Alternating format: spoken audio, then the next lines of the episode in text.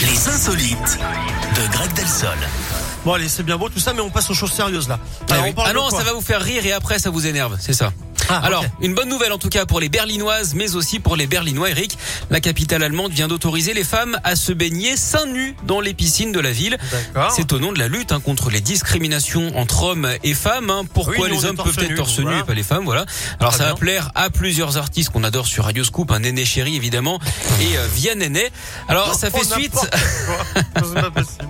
À la demande d'une femme qui s'estimait lésée par rapport justement à ces hommes qui peuvent nager torse nu. Je vous lis le texte. hein.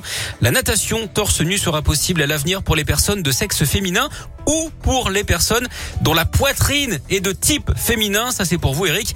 D'ailleurs, en, par- N'importe quoi. en parlant de ça, vous savez pourquoi les vendeurs de soutien-gorge sont très forts en orthographe?